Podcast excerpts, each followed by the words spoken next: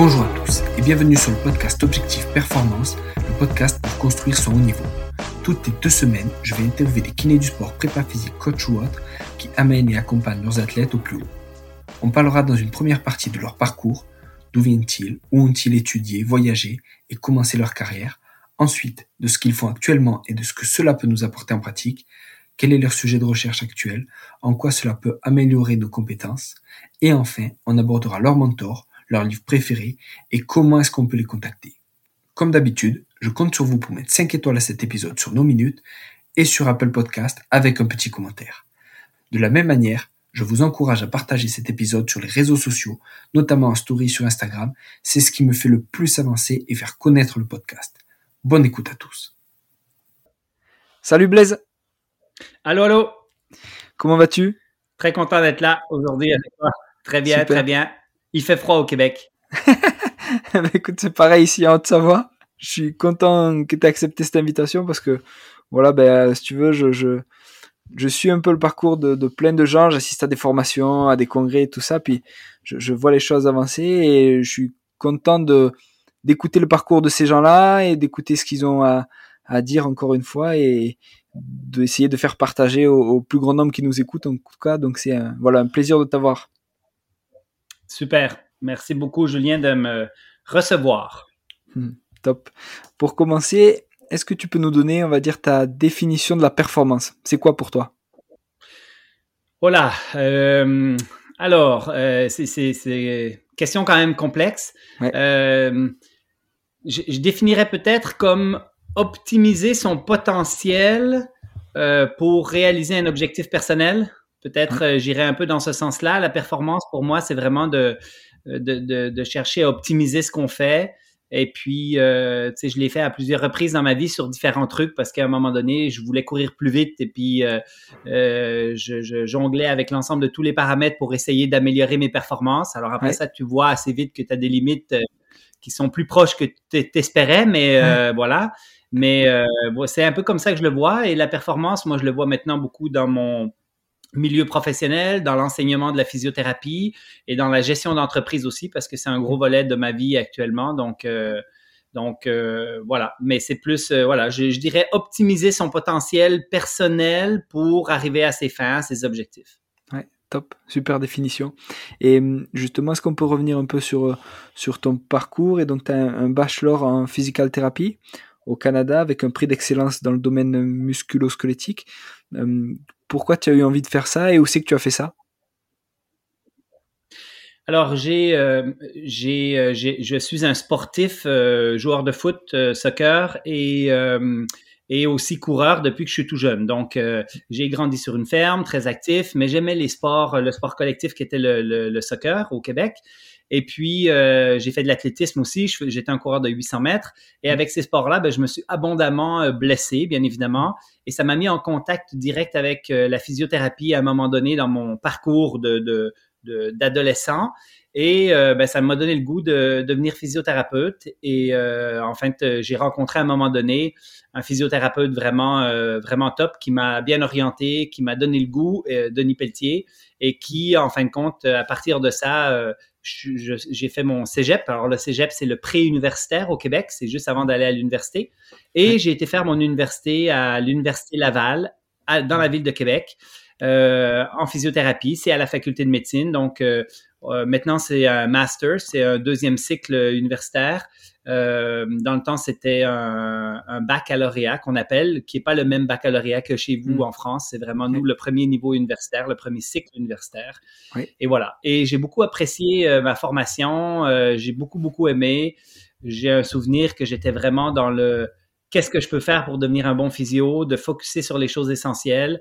Et c'est probablement pour ça, entre autres, que j'ai eu cette prise d'excellence à ce moment-là, parce que euh, je l'aurais pas eu euh, sur la meilleure moyenne académique ni sur mm. euh, euh, tous les cours. C'était vraiment ce qui était important pour moi, c'était de devenir un bon physiothérapeute du sport, ce qui me passionnait et ce dans, ce dans quoi je voulais exceller. Mm. Top.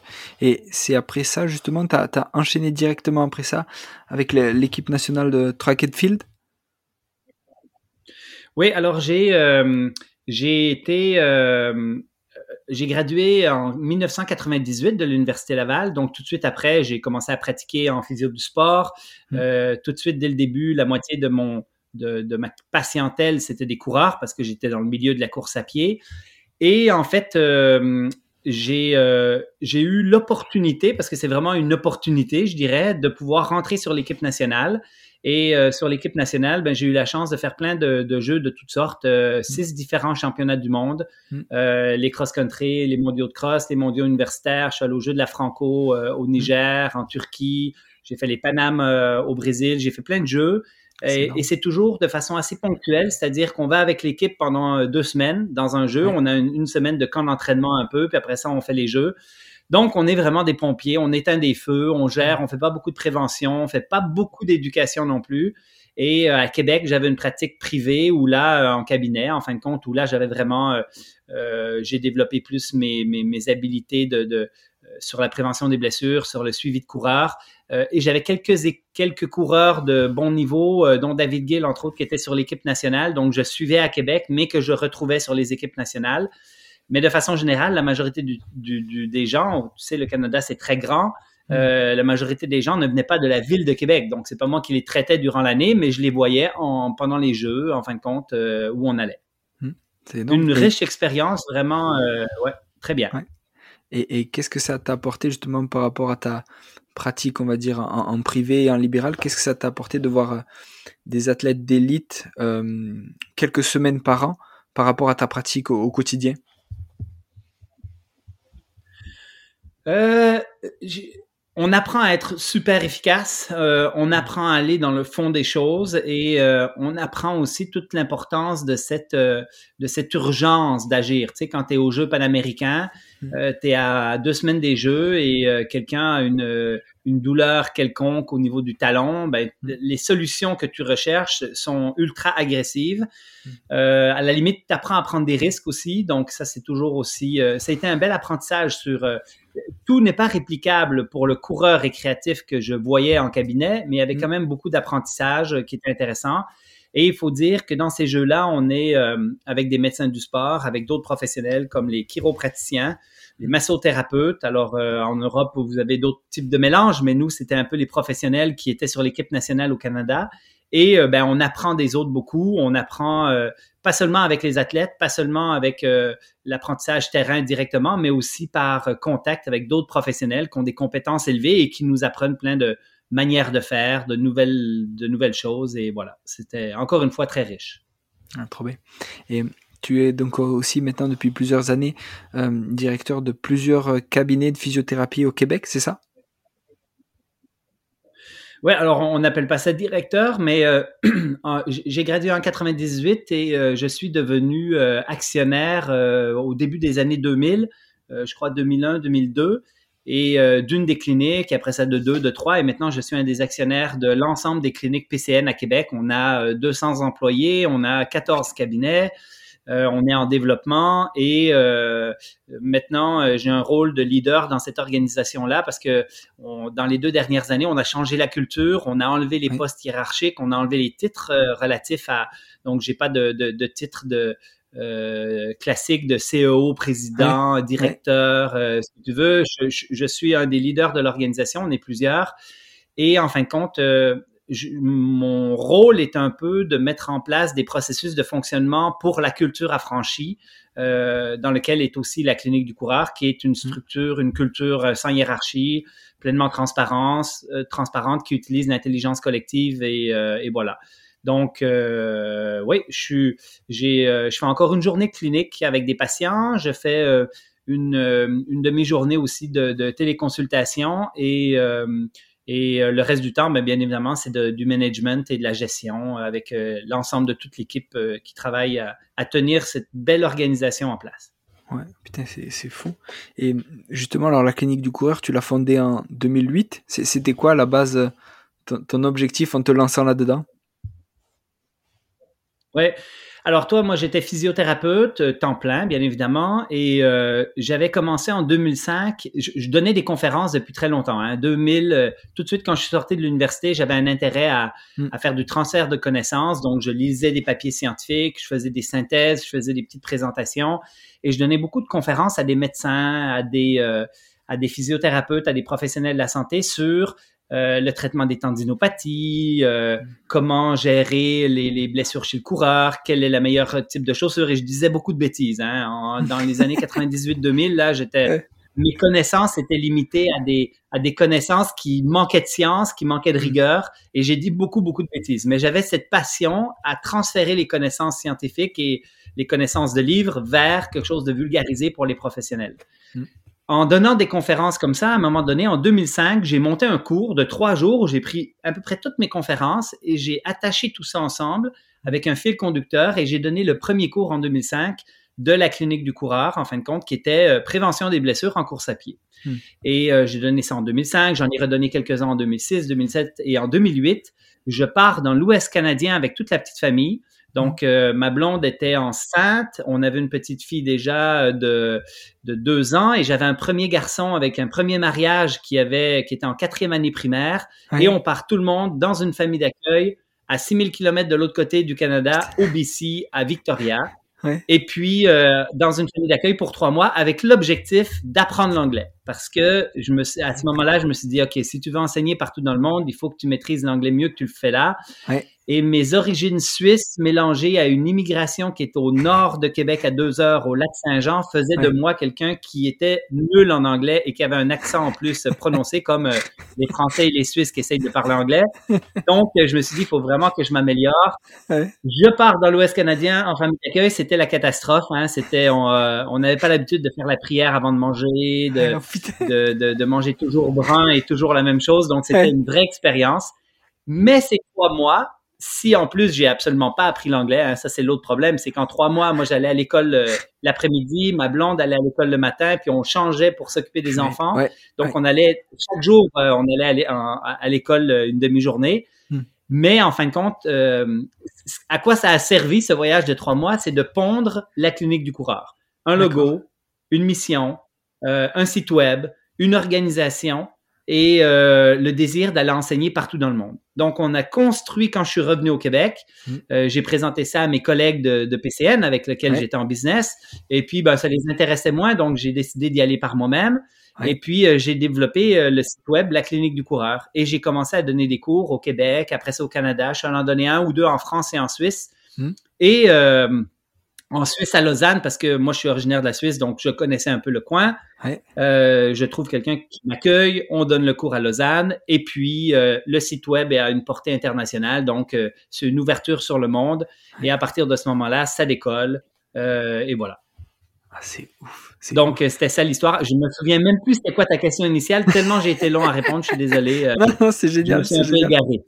Non non t'inquiète c'était quand quand tu l'as quand tu l'as fondé, au final, c'était quoi ton, ton but? Tu vois, en lançant ça, quand après ces trois mois justement, euh, tu te dis ben voilà, je euh, les, les, les, collègues de PCN veulent pas forcément y aller avec moi, mais moi j'y vais tout seul. Et quand tu te lances, tu te dis c'est quoi mon but? De justement de faire des formations à travers le monde et de, de partager, on va dire, euh, tout ce qui se passe autour de la course à pied, tout ça, ou tu avais un autre but? Ben vois-tu la la raison d'être de la clinique du coureur, là, c'est le partage d'un savoir fiable et accessible qui contribue à la santé des populations. Et ça m'habitait mm. déjà énormément en 2008, c'est-à-dire de, de, faire un transfert de connaissances d'une science complexe. Dans le temps, hein, c'était plus compliqué que maintenant. Hein. Moi, j'allais à la bibliothèque, mm. sortir et faire des photocopies de papier d'articles scientifiques pour mettre du fluorescent dessus avant de les synthétiser dans des courriels des courriels que j'envoyais à mes banques de courriels. J'avais des banques de médecins, des banques de physio et ainsi de suite. Donc, le tout début de la clinique du coureur, c'était vraiment pas ce que c'est aujourd'hui. Et euh, mais il y avait déjà ce désir de, de promouvoir les bonnes pratiques, euh, d'éduquer les professionnels autour de nous à, à, à, la science, mais une science qu'on vulgarise parce que il faut qu'elle soit digeste pour les professionnels. C'est toujours un, un défi qu'on a. Donc, ça m'habitait déjà euh, beaucoup à ce moment-là. Et euh, l'idée, c'était de dire, ben, on peut aller partout, hein, on peut aller dans le monde entier, euh, donner ces formations-là. Il suffit qu'il y ait quelqu'un qui, qui dise, moi, j'ai envie de recevoir le cours chez nous, et puis on y va. Et après ça, ben, il y a tout un cheminement, hein, parce qu'on a, j'ai trouvé des leaders en France qui ont été des, qui ont marqué le, le, développement de la France sur ça. Maintenant, en France, on donne plus d'une centaine de cours, je pense à, peu près 140 cours par année. Euh, de toutes sortes. Donc, euh, il y a vraiment un, grand engouement euh, sur l'Europe francophone. On développe mm. les marchés italiens, on en donne pas mal. Mm. On va au Japon, on va partout au Canada, aux États-Unis, en Nouvelle-Zélande, Australie. on a été au Brésil. tu sais, mm. on, a, on a comment, on a été dans 15 pays jusqu'à maintenant. Et la clinique du coureur, ben, se développe en accéléré actuellement. C'est ouf. Et, et, toi, à titre personnel, est-ce que tu donnes encore des cours? Et si oui, où, c'est que tu vas et où c'est que tu, tu, euh, on va dire que tu prends plaisir à enseigner au final?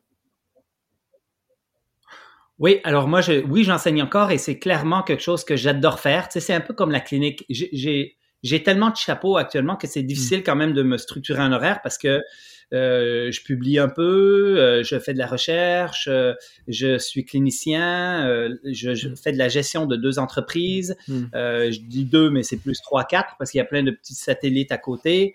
mélangé à ça, il y, a, il, y a, ben, il y a ma famille, il y a mon désir de faire du sport. Donc, il y a, il y a quand même une complexité à pouvoir tout mettre ça ensemble mais clairement, j'adore enseigner et, et, et, je m'organise encore pour enseigner quand même passablement. Et souvent, ben, je vais faire du développement de marché. Donc, je vais dans les places où j'enseigne aux enseignants comment mm. bien transférer cette science et euh, comment, euh, tu sais, on a, on a tout un processus quand un enseignant commence à enseigner avec la clinique du coureur. Avant qu'il puisse enseigner les cours par lui-même, il y a euh, à peu près 15 cours comme mm. dans le processus. Donc, où il va donner des petites parties, il va apprendre parce qu'il y a actuellement peut-être 3 milliers d'articles scientifiques à maîtriser et à mm. connaître. Il y a euh, un cours de deux jours ultra complexe euh, qui doit se mélanger à une expérience clinique du thérapeute. Donc, euh, devenir enseignant à la clinique du coureur, c'est complexe. Et mon rôle actuellement est plus d'aller euh, développer des marchés, aller en Italie pour former nos, nos, nos, speakers italiens. En France, la France est très autonome actuellement, mais j'y vais encore euh, quelques fois par année, dont Chamonix annuellement parce que c'est un incontournable avec l'UTMB. Moi, j'ai, je rêve à chaque année, je rêve d'aller à Chamonix pour aller marcher et courir dans ces montagnes. Et, euh, et j'y vais à chaque année. Ça fait, je pense, six ans, sept ans qu'on y va à chaque année. On loue des chalets, puis toute l'équipe de la clinique du coureur, France, Italie, Espagne et Québec, se ramasse à Chamonix pour euh, des meetings, euh, plein de sortes, les, le développement stratégique de l'organisation, mais mm. aussi euh, profiter du plein air, etc. Donc oui, je continue d'enseigner et j'adore enseigner. J'adore être dans ce contact. Il y a quand même quelque chose de, tu sais, quand tu transmets des connaissances, les gens qui font nos formations vont souvent sortir en disant c'est le meilleur cours que j'ai fait de ma vie et mm. je ne veux pas dire ça avec une fausse humilité ou, ou, pas d'humilité du tout, je devrais dire, mais c'est vraiment quelque chose qui ressort beaucoup. On a réussi à mettre un cours en place qui, euh, qui plaît énormément et il plaît pas parce qu'il plaît, il plaît parce qu'il bouleverse les pratiques. Il plaît parce que les cliniciens ressortent de là en disant Ah, c'est génial, j'ai des outils que je vais pouvoir utiliser demain pour améliorer ma pratique. Et pendant deux jours, on leur parle avec passion de, de course à pied. Et euh, ce que ça fait vraiment, c'est euh, euh, ça rend de rendre les autres heureux autour de moi, ça me rend heureux. Le transfert de connaissances et l'échange qu'on peut avoir avec les gens est clairement quelque chose qui m'anime euh, encore énormément actuellement. Super, super. Et justement, alors pour entrer dans le vif du sujet, c'est quoi l'intérêt de courir en minimalisme par rapport aux blessures, par rapport à, la performance, tout ça? Qu'est-ce que qu'est-ce que tu peux nous dire là-dessus? Alors, tu sais, la clinique du coureur euh, s'est beaucoup fait connaître par euh, le, fameux minimalisme. Et pourtant, c'est quelque chose dans nos, dans nos cours et dans, dans ce qu'on donne qui prend quand même pas tant de place que ça. On n'a même pas encore fait le e-learning sur la chaussure qui, qui, va arriver bientôt, mais qui est même pas fini. Et euh, dans le cours, ben, on passe sur un cours de 17 heures, on passe, on va dire, deux heures à parler de chaussures. On hmm. parle de technique de course, on parle beaucoup de quantification du stress mécanique, on parle beaucoup de prévention, de, de, il y a plein de trucs qu'on peut utiliser. La chaussure reste quand même quelque chose qui passionne les gens et euh, qui soulève beaucoup de questions, même si c'est une, une partie très peu importante dans la prévention des blessures et dans le... Mais la chaussure nous a beaucoup fait connaître parce qu'on a été à contre-courant sur ce sujet-là en simplement disant qu'il fallait qu'on arrête de se faire bourrer par les compagnies, les compagnies de conneries hmm. et qu'il fallait surtout qu'on arrive, tu sais, le minimalisme n'est pas la solution à la prévention des blessures. Hmm. Mais ce que je dis depuis le début, c'est que l'ensemble des choses qu'on tente de nous faire croire, c'est-à-dire que l'amorti, les antipronateurs, les technologies de toutes sortes dans les chaussures qu'on nous vend à haut prix et qu'on valorise une chaussure en fonction de ces technologies-là, ça ne fonctionne pas pour réduire l'incidence des blessures. Donc, j'ai envie de changer ta question. J'ai envie de te dire, hmm. euh, moi, le minimaliste, je m'en fous. C'est juste qu'actuellement, il n'y a rien, mais rien qui justifie les technologies dans les chaussures. Absolument rien. On leur met un drop, une élévation de talon, on n'a aucune idée pourquoi. On leur met des antipronateurs pour contrer une pronation qui est supposée être problématique quand on sait actuellement par la science que la pronation, ce n'est pas un problème. Hmm. On va mettre de l'amorti pour essayer de réduire le choc sur le squelette quand on sait actuellement que si on met de l'amorti, euh, on protège le pied, on va réduire les, les, les, pics euh, appliqués sur les hmm. charges mécaniques du pied, mais qu'on ne réduit absolument pas, voire qu'on augmente le stress sur le genou, la hanche et le dos. Le genou qui est la partie du corps le plus affectée chez le coureur récréatif. Hmm. Donc, j'ai envie de te dire tout simplement, minimalisme, pas minimalisme, on peut en parler, ça, va me faire plaisir. Mais la première chose, c'est que le marketing des marques nous hmm. impose des chaussures technologiques maximalistes qui ne servent absolument à rien dans la prévention des blessures. Top. Et, justement alors, pour prévenir les blessures, comment, comment on s'y prend? Et pour être plus performant, comment on s'y prend? Alors, j'enchaîne avec le minimalisme parce que je sens que j'ai pas bien répondu à ta question, mais t'inquiète, t'inquiète. Euh, dans la mesure où, dans la mesure où tout ce qui est maximaliste, en fin de compte, technologie de toutes sortes, ça sert à rien. Euh, on pourrait aller avec des chaussures plus simples, moins chères, Hmm. Euh, qui ont euh, qui n'ont pas 50 000 technologies d'intégrer euh, pour un résultat qui serait tout aussi bon, voire meilleur. Parce que ce hmm. qu'on sait actuellement, c'est que la chaussure moderne a quand même amené une tonne d'adaptations cinétiques et cinématiques, c'est-à-dire au niveau biomécanique, par son interférence, par hmm. l'espace qu'elle donne entre les perceptions du pied et le sol, elle va amener cette chaussure un ralentissement des cadences, une augmentation des vitesses de force d'impact. Elle va amener aussi une attaque talon qui est plus prononcée, donc moins de comportement de modération d'impact intrinsèque mm. de l'individu. La personne va moins amortir par elle-même, va faire confiance finalement plus à la chaussure. Mm. Et euh, si, euh, si on réduit le stress sur le pied, on va l'augmenter sur le genou, la hanche et le dos. Donc, euh, la chaussure maximaliste a des effets on, va, on va se laisser la, place de dire potentiellement néfaste parce que euh, on ne pense pas que c'est une bonne chose d'avoir des cadences volontairement plus lentes ou ralenties parce que ça augmente le stress sur le squelette de façon générale. Quoique, on peut s'habituer à tout. C'est-à-dire qu'on peut acheter des mm. chaussures ultra maximalistes, avoir une cadence super lente, faire beaucoup de bruit quand on court. Et si on intègre ce stimuli, ce stress de façon très graduelle, le mm. corps s'adapte à à peu près tout. Donc, euh, c'est la raison pour laquelle que même avec euh, du pied nu ou à l'autre extrême des chaussures mm. ultra maximalistes avec des cadences lentes et des forces d'impact élevées, les, dans les deux spectres, on a des gens qui ne se blessent pas dans la mesure mm. où euh, ils vont respecter leur tolérance mécanique. Donc, euh, si tu me parles, c'est quoi l'intérêt du minimalisme? Ben, l'intérêt du minimalisme, c'est de garder son argent pour faire autre chose que de la donner à des compagnies de chaussures qui, euh, valorisent leurs chaussures, c'est une chose, euh, qui te vendent des chaussures de des prix astronomiques en te faisant croire qu'on va que tu vas prévenir les blessures ou que tu vas performer sans que ça soit vrai. Fait que ça c'est la première chose.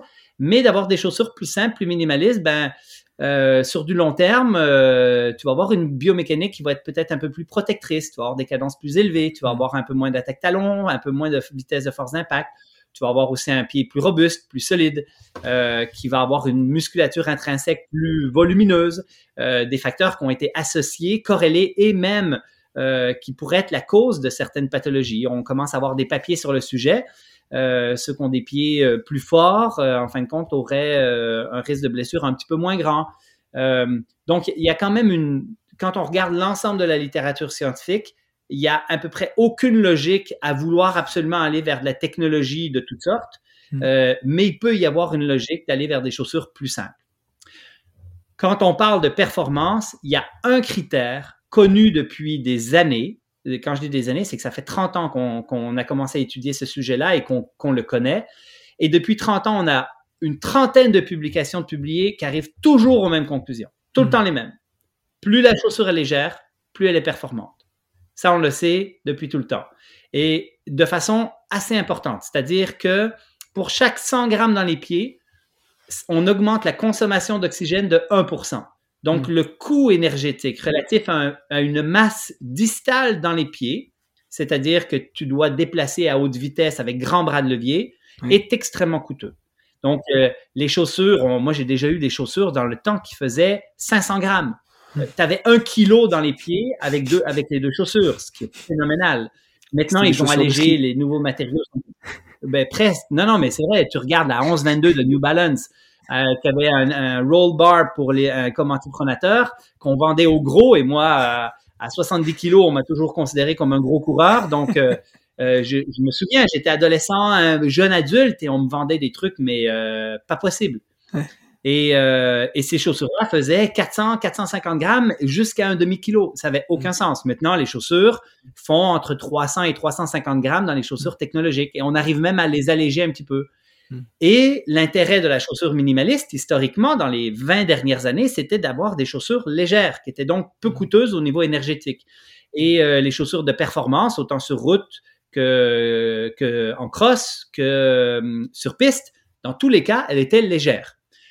Et pour avoir de la légèreté, ben, dans le temps, on n'avait pas le choix. Il fallait qu'elle soit, qu'il y ait le moins de matériel possible. Donc, elle était assez mince, elle était euh, près du sol.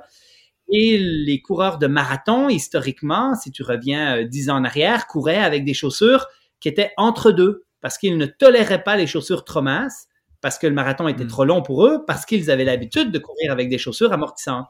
Donc, ils, ils choisissaient souvent ce qu'on appelait, nous, au Québec, des light trainers, que vous appelez des semi-compètes euh, en Europe, je crois, qui étaient des chaussures un peu entre deux, la, Boston de, Adidas, un classique là, pour les marathoniens. C'était une chaussure qui était semi-légère, donc qui faisait 240 grammes.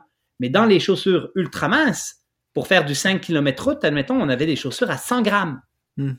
Et là, dernièrement, ben, avec la nouvelle génération de chaussures à plaque de carbone, avec les hmm. nouveaux foams, euh, qui, qui, ont une perte énergétique peut-être un peu moins grande, ces chaussures-là, ben, on a réussi à faire des chaussures maximalistes, donc où le, processus d'adaptation est beaucoup moins grand pour quelqu'un qui est adapté à des chaussures maximalistes traditionnelles pour son entraînement. Donc, il peut, il peut s'y remettre assez rapidement. Mais la Nex pèse 180, 170 grammes. Donc là, on commence à avoir quelque chose de beaucoup plus intéressant qu'on avait avant. Et là, il y a un réel intérêt sur la performance. En lien avec le poids. D'accord. Et, alors, pour en, finir justement avec les chaussures et, tout ça, qu'est-ce que tu en penses de ces chaussures avec euh, plaque de carbone? Est-ce que ça marche? Est-ce que c'est adapté, on va dire, à tous les coureurs du récréatif à, l'élite? Ou comment, comment tu te situes? Ben, euh, on a, on a fait une étude, euh, tu sais, la, première étude qui est sortie sur le sujet, c'est l'étude de O'Kammer et Dr. Cram. Euh, largement payé par Nike, on va se le dire entre nous. Tu sais, moi, mm. je je veux pas faire du, du, du auteur bashing, mais on, va se le dire, le biais commercial, mm. il est malheureusement incrusté autant dans la science qu'il est dans ce qu'on véhicule comme information. Mm. Et euh, quand je reviens à la, à la raison d'être de la clinique du coureur, qui est le partage d'un savoir fiable et accessible, le fiable, il est super important. Et le, le problème qu'on a en fin de compte actuellement, c'est qu'il y a des études qui sortent. Il y en a une qui vient de sortir euh, euh, pour la prévention des blessures avec une autre chaussure Nike qui est, qui est contaminée par la marque de façon importante, qui sponsor l'étude. Euh, on, se questionne c'est quoi les relations qu'il y a entre les chercheurs et, la marque. Hmm. et là, ils nous sortent une étude qui donne naissance, en fin de compte, à la Vaporfly 4%. 4% qui détermine le pourcentage d'oxygène d'économie qu'on fait avec cette fameuse chaussure chez des athlètes euh, subélites, donc des gars qui faisaient en 30 et 31 minutes sur 10 km, on parle mmh. de, de, coureurs de mmh. bon niveau, euh, qui couraient avec des chaussures qui étaient euh, pas si lourdes que ça euh, pour performer comparé à la, à la Vaporfly 4%, qui était une chaussure d'à peu près 200 et quelques grammes, mmh. comparé à la, à la 4% qui faisait 200 grammes dans le temps. Et on voit une différence phénoménale de 4% des chiffres qui n'ont jamais été reproduits par aucune autre étude. Et on a fait une étude en Nouvelle-Zélande avec, euh, avec Kim, qui est une chercheuse de Nouvelle-Zélande, qui est une enseignante de la clinique du coureur. Donc, on a mené une étude universitaire avec ça, qu'on a publiée. Et ce qu'on a, ce qu'on a observé, en fin de compte, c'est que les variabilités interindividuelles étaient phénoménales. Donc, il y en a qui avaient des détériorations avec la Vaporfly qui étaient de plusieurs pourcentages, euh, 4-5% de détérioration. Et il y en a qui avaient des améliorations avec la Vaporfly qui étaient phénoménales aussi. Euh, donc, une très grande variabilité interindividuelle, première chose. Euh, donc, on ne réagit pas tous pareil à ce type de chaussures. Ça, c'est la première chose. Et quand on regarde la moyenne chez les coureurs euh, sur le terrain, on parle d'une amélioration grossièrement d'à peu près 1%. Hmm. Et ce 1% inclut les, les perceptions du coureur, hmm. inclut le fait qu'il a une chaussure plus légère que ce qu'il avait avant, hmm. inclut l'effet placebo de cette chaussure qui est phénoménal parce que quand tu payes 330 dollars, euh, probablement 250 euros et plus en Europe pour avoir cette fameuse chaussure, ben, tu t'espères qu'elle va plus vite quand même. Hein? et puis, euh, après ça, tu as des feelings particuliers, tu as l'impression d'aller plus vite. Et puis, euh, ben, il y a un effet placebo euh, réel qui existe avec cette chaussure-là qu'il faut considérer. Donc, quand on améliore la performance moyenne chez les coureurs d'à peu près 1%, et euh, je fais une parenthèse, Kipchoge, qui a été celui qui l'a testé pendant plusieurs années et qui l'a porté, ça y a pris deux ans avec cette chaussure-là pour mmh. battre son record du monde de 1%. Euh, qu'il n'a pas rebattu encore depuis. Mmh, Donc, euh, en dehors de cette performance ponctuelle où il bat son record du monde, euh, son amélioration sur un espace de plusieurs années, euh, il, est de, il est minimal.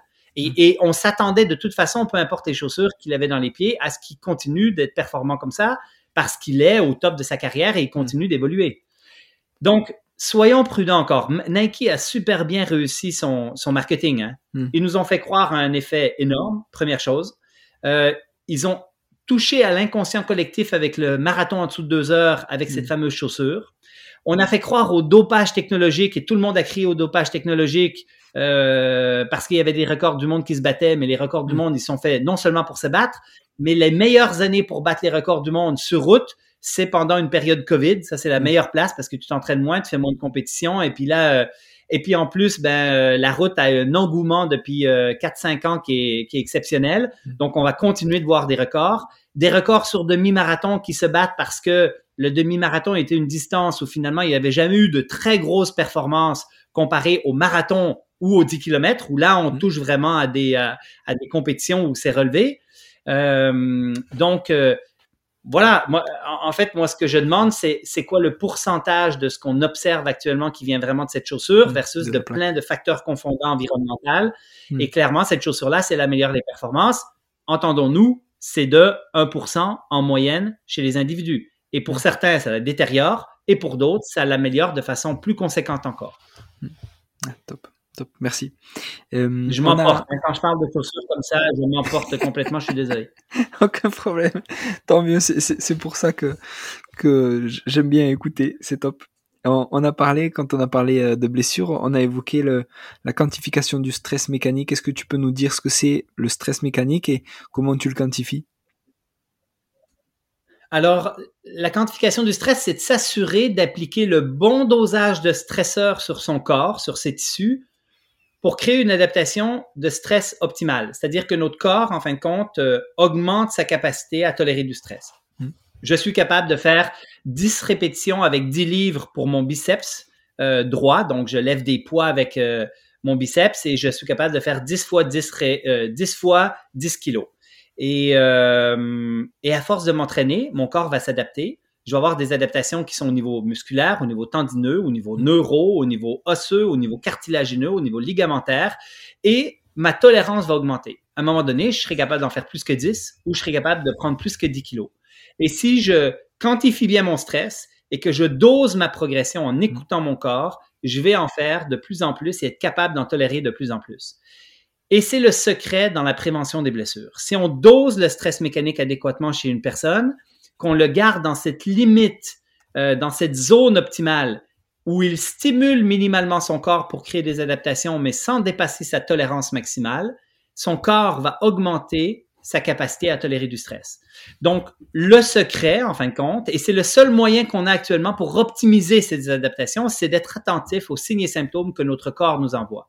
Hmm. Je, vais faire, euh, tout à l'heure, je suis allé courir en raquette pendant 10 km dans la montagne. Euh, ben là, je regarde comment je me sens pendant, comment je me sens après, comment je me sens demain. Et si je me sens hmm. bien, ben demain, je pourrais aller faire 10.5 ou 11 km. Hmm. Et à un moment donné, je vais prendre une journée de repos et je vais pouvoir enchaîner un 12 et ainsi de suite. Et si je dose bien mon stress mécanique, je vais pouvoir progresser sans me blesser. Donc, la quantification du stress mécanique, pour synthétiser, c'est 80% de la cause des blessures. Hmm. Si tu t'es blessé, c'est parce que tu as un paramètre de l'entraînement que tu as mal quantifié. Et 8 hmm. patients sur 10 qui me consultent au cabinet, c'est à cause de ça. Et si tu es, euh, blessé, que tu veux récupérer, c'est par une bonne quantification du stress mécanique que tu vas pouvoir revenir à ton niveau fonctionnel optimal. Et, euh, et je dirais que quand je donne des conférences grand public, s'il y a une chose que je veux que les gens retiennent, c'est pas euh, l'indice minimaliste des chaussures, c'est pas la, la légèreté et la performance, c'est hmm. apprends à quantifier ton stress mécanique et tu vas beaucoup mieux t'en sentir. Hmm. Super. Et je peux, je peux faire une autre parenthèse rapide. La quantification du stress, on l'appelle mécanique, mais en réalité, c'est la quantification du stress, euh, elle peut être cognitif, hmm. dans les cas, par exemple, de commotion cérébrale. Elle peut être euh, physiologique, dans les cas, par exemple, de personnes qui cherchent à performer et qui sont toujours sur cette ligne fine entre je suis en fatigue, en surmenage fonctionnel, hmm. non fonctionnel, voire surentraînement. Et euh, en fin de compte, la quantification du stress physiologique nous permet de justement s'entraîner optimalement sans basculer du côté du surentraînement. Hmm. Super. Et vous aviez sorti un, papier, il me semble que vous en aviez parlé une des premières fois en France, ça devait être pour euh, les GFK, euh, du Peace and Love. Est-ce que tu peux nous en dire plus, nous dire d'où ça vient et nous expliquer à quoi ça sert? Oui, certainement. Alors, le Peace and Love, c'est euh, une autre innovation de la clinique du coureur parce qu'on en a quand même plein. Hein. On, a, on, a, fait plein de petites choses qui marquent les professionnels, dont celui-là, qu'on est bien, bien fiers parce qu'on a publié dans le BGSM un éditorial euh, qui est actuellement une altométrique de 400 et quelques, donc il fait partie mm. des 1% des articles scientifiques les plus euh, véhiculés, cités et ainsi de mm. suite. Et euh, le Peace and Love, c'est l'évolution du fameux police ou price ou grec en France euh, pour la prise en charge des blessures aiguës euh, de toutes sortes, donc tissu mou principalement. le Peace and Love, en fin de compte, c'est le Peace, c'est ce qu'on va utiliser immédiatement. P pour protection. Hmm. E pour élévation, A pour éviter les anti-inflammatoires, en anglais avoid anti-inflammatory modalities, donc on hmm. inclut la glace aussi à éviter là-dedans. Hmm. C pour compression, E pour éducation. Donc quand le patient vient me voir, qui vient de se faire une lésion euh, musculaire ou qui vient de se faire une entorse de cheville, je vais immédiatement appliquer le principe PEACE. P pour protection, je veux pas que tu aies mal. Donc, si tu veux porter des béquilles pendant quelques jours, j'ai pas de problème. L'objectif, c'est que tu peux marcher dessus si tu veux, mais il faut pas que tu aies mal. Le E pour élévation, assez fréquemment, mets la jambe dans les airs, plus haut que le cœur, pour aider au retour veineux et lymphatique. À éviter les modalités anti-inflammatoires qui sont la glace et les anti-inflammatoires en vente libre ou en prescription. Je pense entre autres à l'ibuprofène hein, que vous avez en France aussi en vente libre et qui clairement est euh, quelque chose qui nuit à l'adaptation optimale des tissus. Euh, la glace, c'est toujours une belle controverse avec les kinés parce que mmh, les kinés sont attachés à leur glace comme les, médecins à leurs anti-inflammatoires. Mais euh, ça devient difficile de trouver des raisons pourquoi il faudrait utiliser de la glace dans une entorse parce qu'il commence à avoir des petites études qui nous disent qu'on ralentit la guérison, on retarde le retour à la fonction. Donc, euh, dans le doute, pourquoi on s'abstient pas? Encore une mmh. fois, c'est quoi les avantages de mettre de la glace? Il n'y en a pas grand-chose. Il y a même un consensus d'experts qui montre que il semble pas y avoir d'effet réellement analgésique avec la glace dans les entorses mm. de cheville.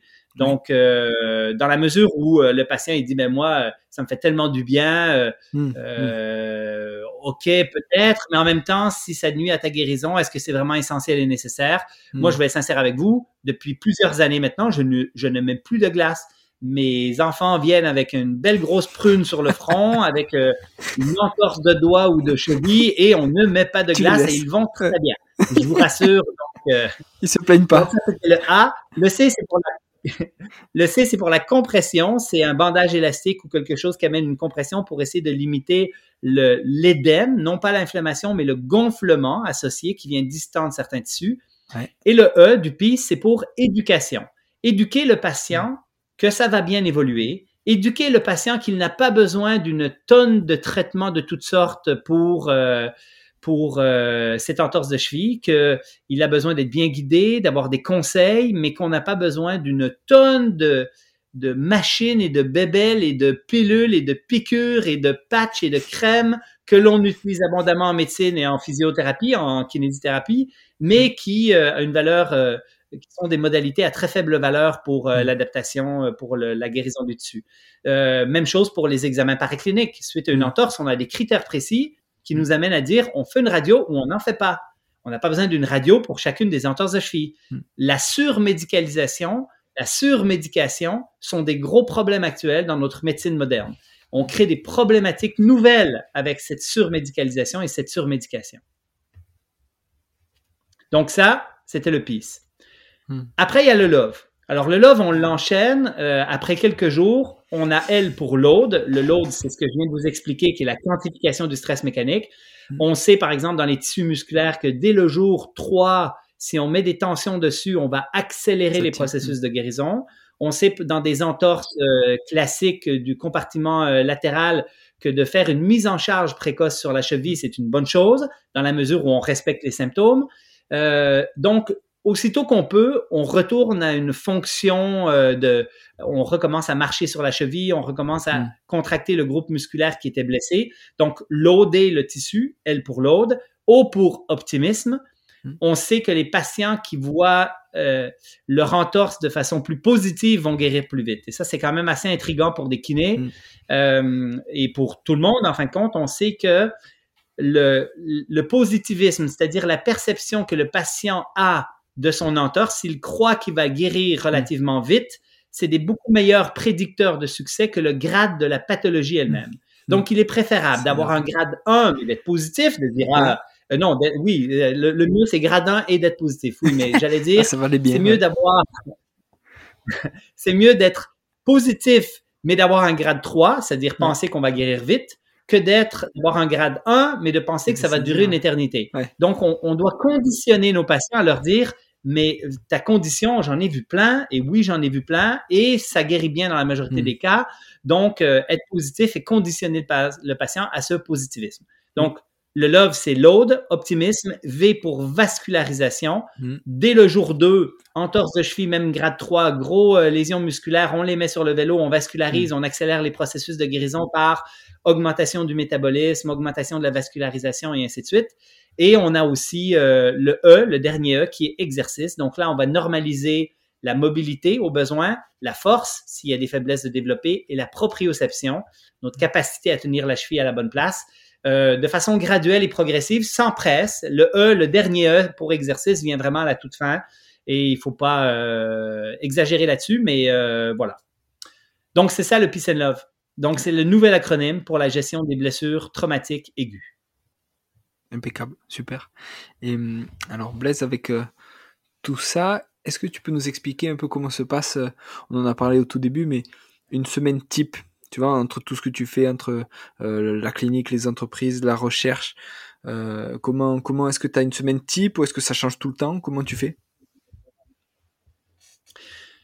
Alors, euh, ben, il y a beaucoup de variétés et j'aime la variété, mais je dirais qu'il y, a quatre facteurs qui, qui m'aident à, à, gérer l'ensemble de, de, de, mon, de ma charge de travail pendant une semaine. La première chose, c'est que j'ai beaucoup d'aide. Euh, je suis obligé de le dire. Euh, ma femme, euh, ma blonde, Isabelle, s'occupe d'à peu près tout dans la maison, tout avec les enfants et l'école. donc moi j'ai des j'ai des moments de oui j'ai des moments de haute qualité avec les enfants et avec elle, mais en même temps il y a plein de choses duquel je ne m'occupe pas du tout. Donc j'arrive à focuser sur les choses essentielles, de, de essentielles de mon travail parce que le reste bien évidemment est essentiel, mais on, on, a fait un deal ensemble et puis voilà. Et quand je dis beaucoup d'aide, ben, il y a Isabelle à la maison, mais il y a mes collègues euh, à PCN, il y a mes collègues à, la clinique du coureur. Des fois, je suis un peu là, on me met de l'avant. Euh, là, je suis en train de faire un podcast, puis on a l'impression que mm. c'est moi qui porte toute la clinique du coureur. Mais la réalité, en fin de compte, c'est que je suis euh, une pièce de puzzle comme toutes les autres à l'intérieur de, de, ce puzzle qui est la clinique du coureur ou PCN. Donc, bien évidemment, beaucoup d'aide de l'externe, première chose. La deuxième chose, c'est que euh, j'ai toujours un une à deux heures par jour qui est réservé au sport. C'est un, mm. un, non négociable. Euh, c'est ma soupape de stress, c'est mes moments de réflexion, c'est là où je suis très créatif et dans après un sport de, de, une ou deux heures, en fin de compte, c'est la meilleure place pour aller vraiment euh, tabler sur une, de l'innovation, un nouvel outil, une nouvelle manière de faire, régler des, je règle des problèmes dans la forêt en mm. courant une tonne. Mm. je reviens, je mets ça sur papier, ça va très vite. J'ai vraiment le sport pour moi est vraiment un tampon de stress qui est très important. Mm. Ensuite, ça me donne aussi beaucoup d'efficacité. Je, suis très efficace quand je travaille, quand je fais mes choses. Et il peut y avoir les enfants qui crient, euh, l'école à la maison, comme ces temps-ci avec le COVID. Mm. Et euh, finalement, j'arrive à être très focus sur ce que je fais. Euh, donc, une grande efficacité. Et le quatrième point, je dirais, c'est que je fais beaucoup de combinaisons entre, par exemple, si tu veux me rencontrer, ben, tu es à Québec, ben, on va aller faire un jog ensemble, ou on va aller faire un mm. vélo, ou on va faire un sport meeting. Euh, je fais beaucoup de sport. Tout à l'heure, euh, j'ai été faire un, une heure et demie à peu près de, de, de raquettes et j'étais avec ma blonde, donc euh, on passe du temps ensemble. Mm. Euh, je fais du sport avec les, les enfants aussi, donc il y a beaucoup de choses qui sont combinées pour qu'on profite en fin de compte de, de ces moments de qualité, famille, mais en même temps qui sont mélangés à du sport, qui sont mélangés à différentes choses. Donc, comment je combine tout ça? J'ai beaucoup d'aide de l'externe, je fais beaucoup de sport, ça me ça m'aide. Euh, je suis très efficace dans mon travail et après ça, je combine des activités ensemble. C'est la manière que j'ai de, de pouvoir euh, ben, tout faire finalement parce que c'est ça qui est quand même complexe. Et le sport, justement, tu le mets sur un moment particulier dans la journée, je sais pas, le matin, euh, le, soir, et justement qui te permet après de passer une bonne journée, ou pareil, tu t'adaptes, tant que tu as tes une à deux heures, tu t'adaptes et tu le mets quand tu veux? Oui, je, m'adapte beaucoup. Euh, tu sais, moi, j'ai beaucoup de réunions, j'ai beaucoup de choses qui sont quand même un petit peu plus compliquées à gérer, donc euh, qui des fois me, j'ai des journées, j'ai pas, j'ai pas le temps d'aller faire ma course avant euh, le soir et je suis mm. obligé d'y aller à la frontale. Mais c'est sûr que les journées comme aujourd'hui, par exemple, où j'avais rien dans mon agenda, ben, j'ai beaucoup de choses, mais tu sais, je peux le gérer comme je veux. Mm. Euh, ben, j'ai profité des plus beaux, des plus belles heures d'ensoleillement, excuse-moi, pour profiter, parce qu'il fait froid en plus au Québec ces temps-ci, donc pour profiter du soleil et aller faire un, un beau tour de raquette dans le Maelstrom, qui est une montagne qui est à 10 minutes de voiture, mais qui est magnifique. Et euh, je, dis souvent à ceux qui ont besoin de se motiver pour faire du sport ou qui ont besoin de choisir les plus belles heures de la journée pour faire cette activité-là.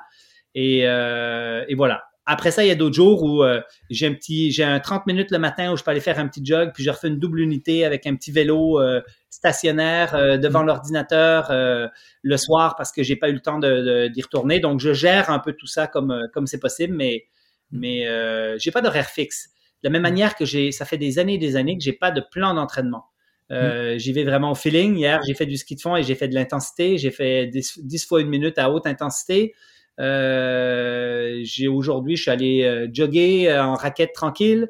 J'ai pas de plan, mais finalement, j'arrive à moduler en fin de compte, mm. essayer de faire une plus longue par semaine. Puis des fois, je me planifie des week-end shocks juste parce que je sais que j'ai un, un, événement que je voudrais faire qui est plus long. Euh, mais sinon, voilà, c'est très aléatoire, au feeling. Ouais, et, et peut-être que tu peux te permettre maintenant d'être au feeling parce que tu as ces expériences passées où tu as suivi des plans d'entraînement, tout ça, et que maintenant tu arrives à, on parlait de quantification du stress mécanique, mais maintenant tu arrives à le, entre guillemets, à le ressentir et sentir quand tu peux charger ou quand il faut un peu décharger et quand il faut euh, adapter parce que tu as passé des années avant d'expertise et d'expérience là-dedans, quoi. Oui, puis il faut quand même le dire, je fais pas de compétition ou j'en fais une de temps en temps pour le plaisir, mais tu euh, avec aucun espoir, tu sais, j'ai pas de, hmm. j'ai pas d'objectif de performance à la hmm. course à pied. Donc, euh, euh, que tout d'un coup, j'ai pas d'énergie pour faire de l'intensité pendant deux semaines, puis j'en fais pas, c'est pas grave. Hmm. puis, je te dirais que ayant été un coureur de 800 mètres quand j'étais plus jeune et universitaire, on faisait du 1000 mètres intérieur et tout. Euh, il y avait beaucoup d'entraînements sur piste avec des distances très précises, avec des mm. chronos très précis où on quantifiait tout. Mm. Euh, je me suis entraîné pendant plusieurs années de cette manière-là. Euh, sincèrement, actuellement, j'ai juste envie de partir dans la forêt. J'ai pas de montre.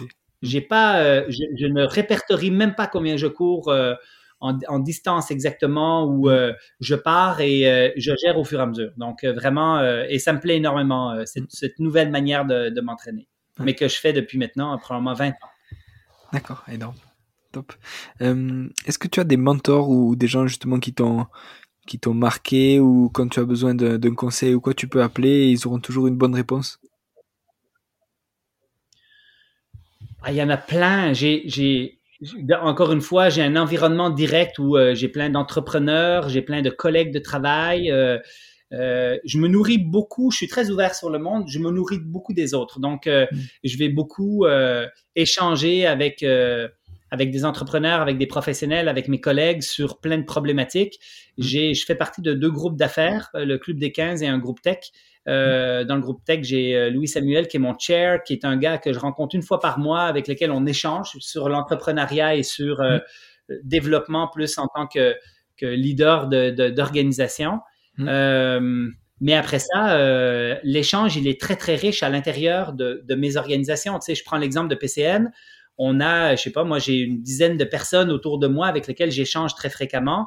Euh, et j'échange sur euh, les processus, sur les manières de faire, sur comment on peut améliorer l'organisation. Et ça, c'est extrêmement riche comme, euh, comme entrepreneur, en fin de compte, pour, mm. pour moi. Et à la clinique du courage, c'est la même chose. On est, on est 12 dans le, dans le core ici et on a une réunion une fois par semaine. On échange mm. sur plein d'autres choses. on se challenge, on se critique, on se permet de tout se dire. Et euh, je pense que c'est ça qui fait en sorte qu'on progresse comme individu, c'est-à-dire mm. de ne de, pas rester seulement dans sa bulle, euh, de croire qu'on maîtrise euh, tout et que mm. finalement on évolue avec des œillères vers l'avant. Quand il y a plein de possibles qui émergent de partout qui peuvent faire en sorte que la direction qu'on va prendre va être meilleure. Impeccable. Et est-ce que tu as des livres sur la performance ou autres qui t'ont marqué et que tu relis de temps en temps? Alors, sur la performance en tant que telle, euh, écoute, euh, je lis beaucoup d'articles scientifiques, hmm. peu de livres. Hmm. Ça, c'est la première chose. Alors, si moi, je pars à Cuba en voyage, en vacances, euh, je m'apporte une vingtaine de papiers scientifiques avec un crayon fluo. Et sur la plage, pendant que ma blonde lit un, roman, moi, quand j'ai fait mon entraînement, puis que je suis chill, puis que mes enfants font des, des châteaux de sable, c'est clairement, je lis des articles scientifiques euh, où je lis des livres comme euh, le, livre de Tim Noakes, euh, Waterlogged, ou euh, Ultra Trail de Guillaume Millet, par exemple, qui mm. pour moi était vraiment un, super livre. Et j'ai su dernièrement que Guillaume travaillait sur une réédition de ce livre-là, donc qui va arriver prochainement. ça, c'est des, pour moi, c'est des livres de, c'est des livres de science finalement. C'est des livres où il y a une mm. crédibilité interne que qui, qui m'animent et qui me nourrissent de connaissances, parce que c'est ça un peu euh, que j'aime faire, c'est aller chercher beaucoup de connaissances pour pouvoir me faire une tête sur différentes choses. Après, les, les, les livres que j'ai lus un peu plus dernièrement, euh, il y a euh, Going Horizontal de Samantha Slade, puis il a été traduit en français. Donc. Euh, je ne sais pas c'est quoi en français, par contre, euh, aller horizontal, euh, Samantha Slade, qui est sur la gestion d'entreprise, mais mm. plus affranchie, mm. libérée, donc sans hiérarchie, etc. Et c'est plein de petits trucs pratiques vraiment intéressants. qui, qui est un, super livre pour quelqu'un qui, qui, gère une business. Et il y a l'incontournable Reinventing Organization de Frédéric Laloux, un Français, je ne sais pas si vous connaissez, mais qui euh, vit aux États-Unis, je crois maintenant, mais qui euh, redéfinit le monde du travail et avec raison. Et euh, bien évidemment, c'est sur l'entreprise opale, libérée, affranchie, holacratique. il y a plein de synonymes de toutes sortes, mais c'est toujours la même chose, c'est de dire, est-ce que vraiment les structures ultra hiérarchiques où, comme anciennement, il y avait un patron, un président d'entreprise qui prenait des décisions ou un CA, un, un conseil d'administration qui prend des décisions, puis après ça, tu as des gens qui appliquent. Et puis, si jamais il y a une problématique, il faut que ça remonte en haut mm, avant qu'il y ait mm. des changements. Est-ce que ces structures-là vont vraiment vivre longtemps dans le... Euh, tu sais, tout le monde évolue actuellement, puis ce qu'on voit, c'est que même les structures très hiérarchiques sont obligées d'évoluer dans leur manière de gérer leur hiérarchie.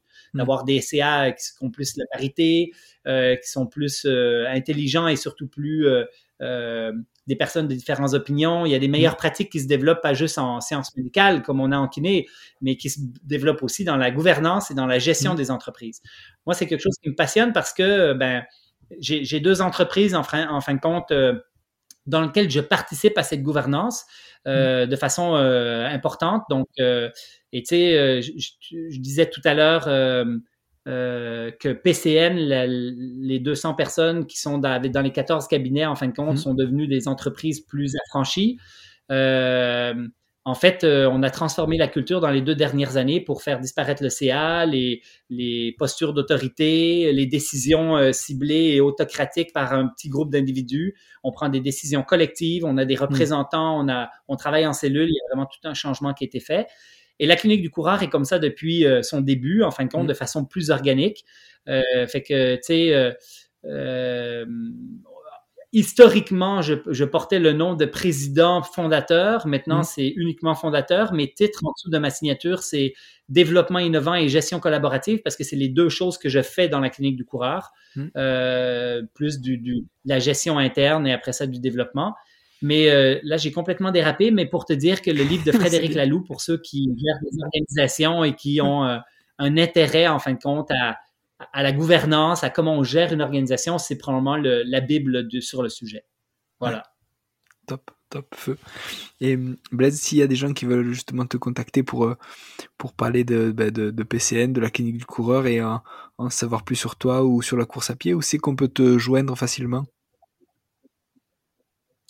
Alors, mes, mes, coordonnées sont publiques. Hein. Vous, pouvez d'abord me retrouver sous Twitter à Blaise Dubois, euh, qui est euh, quand on parle de science, quand on débat sur des articles, c'est souvent là où j'interagis. Mm. Euh, je passe très peu de temps sur les médias sociaux. Hein. J'ai pas beaucoup de temps avec. Euh, j'ai un compte Instagram, Facebook professionnel, etc. Mm. J'ai un LinkedIn et tout, mais euh, si vous voulez me, me contacter, mon, numéro de, téléphone cellulaire est public, mais personne me harcèle, mais je peux même vous le donner. Alors c'est le plus 1 418 953 8555. Donc, euh, si quelqu'un a vraiment une question importante à me poser, vous pouvez me rejoindre. Mais sinon, euh, par courriel, euh, blaisedubois.me.com, euh, voilà. Mais sinon, ben, je suis partout, mais c'est compliqué quand même des fois de, tu sais, sur les courriels, j'en reçois une centaine par jour, donc ça arrive des fois que je, je, réponds très rapidement, très bref. Il y en a qui se disent non, mais il est, il est bête, il est, il est pas bête, vous dites en Europe, mais plus rude. Euh, ah au Québec, on dit il est bien bête. Ouais. Euh, mais c'est ça. Donc, euh, voilà. S'il y en a qui veulent me contacter, vous pouvez, mais soyez bref, soyez efficace. Vous pouvez commencer par un courriel, ça va être plus facile. Top, top. Impeccable. Et, merci beaucoup, Blaise, en tout cas, pour, pour le temps passé à répondre à mes questions. Ça fait plaisir. C'était vraiment cool. ouais, très cool. super. Ben... on remet ça si tu veux un T4 parler d'autres ah sujets, je sais pas trop quoi. Ouais, ouais, eh ben, pas de souci. J'ai déjà des idées. On, en reparle très vite et ouais, c'était euh, un grand plaisir. Merci beaucoup, Blaise. Merci à toi. Ciao, ciao. Salut. Voilà. Merci d'être allé au bout de cet épisode. J'espère que vous êtes régalé autant que moi. Si vous voulez m'aider, le mieux est de partager cet épisode au plus grand nombre. Parlez entre vous. Débriefez-le que ce soit en live ou sur les réseaux. Qu'en avez-vous retenu? En quoi cet épisode peut vous aider à construire votre haut niveau? N'hésitez pas non plus à me faire un retour ou à me proposer des personnes à interviewer, je répondrai avec plaisir. À très bientôt pour un nouvel épisode.